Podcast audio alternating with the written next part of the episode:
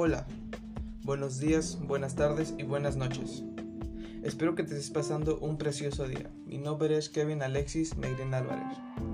Bueno, hoy les vengo a hablar acerca de la física. Sí, esa que tal vez escuchaste en secundaria y en bachillerato. Sí, esa que a veces te cuesta y por más que estudias o pones atención no entiendes.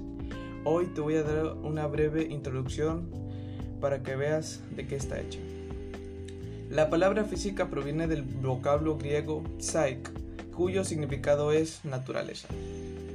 La física, ante todo, es una ciencia experimental, pues sus principios y leyes se fundamentan de la experiencia adquirida al reproducir de manera intencional muchos de los fenómenos naturales, ya sea comprobando cosas, etc.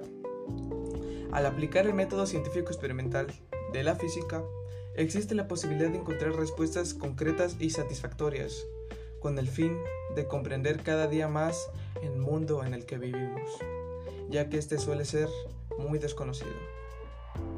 Bueno, la física se divide en dos, la física clásica y la física moderna. Ahorita les hablaré primero de la física clásica son aquellos fenómenos en los cuales la velocidad es muy pequeña comparada a la velocidad de propagación de la luz y cuyas escalas espaciales son muy superiores de átomos y moléculas. Bueno, ahora les hablaré de la física moderna.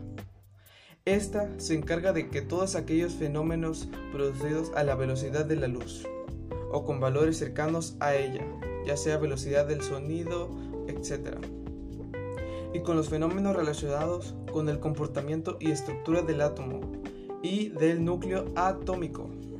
Bueno, muchas gracias por haberme oído y recuerda, la magia es tan solo una extensión de la física, la fantasía solo son números. Ese es el truco.